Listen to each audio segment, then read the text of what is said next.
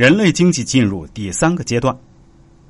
朋友们，我们继续上次的话题，以周易的视角来分析经济。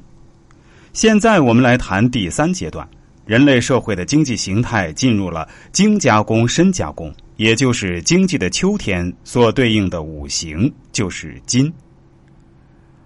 人类经过火的文明阶段后，逐渐掌握了冶炼技术，生产了各种金属类工具。人类工具也越来越复杂和精细，这是原始的五行提升顺序。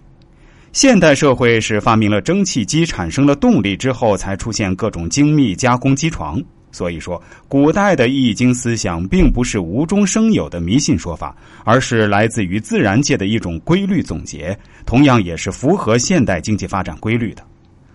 第三阶段的行业主要有两个特征：科技创新和权势。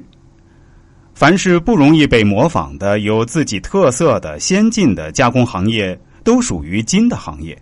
属于这个阶段的行业也比较广泛，如国防军工、科技和权势的结合，航天航空业、核工业、生物医药、新材料。新能源、有色金属深加工、电影娱乐业以及所有属于产权保护的名牌大品牌产品，品牌知名度越高，金的属相越强。另外，就是第二阶段里行业内那些有自己鲜明特色和创新色彩的，也属于第三阶段的行业。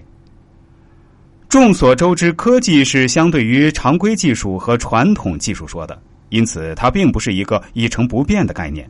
而是带有一种历史的发展的动态的性质。今天的高科技将成为明天的常规科技和传统科技。有人统计，今天人们利用的知识和技术，五十到六十年后就只剩下百分之一了，百分之九十九将过时。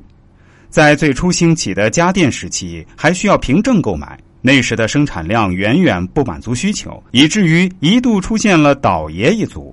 而现在，普通家电已经足够过剩，家庭电脑和手机的发展速度也是非常惊人。所以，这个阶段内的决胜权在于科技含量高，科技和权威含量高垄断。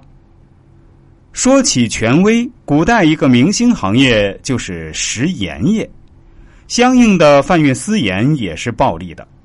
现在国内的两桶油也是高垄断的，那个利润也是无法斗量。但是垄断的特性是和第五阶段后文介绍它的水属性相违背，垄断的越偏越严重，说明经济体越脆弱越低级。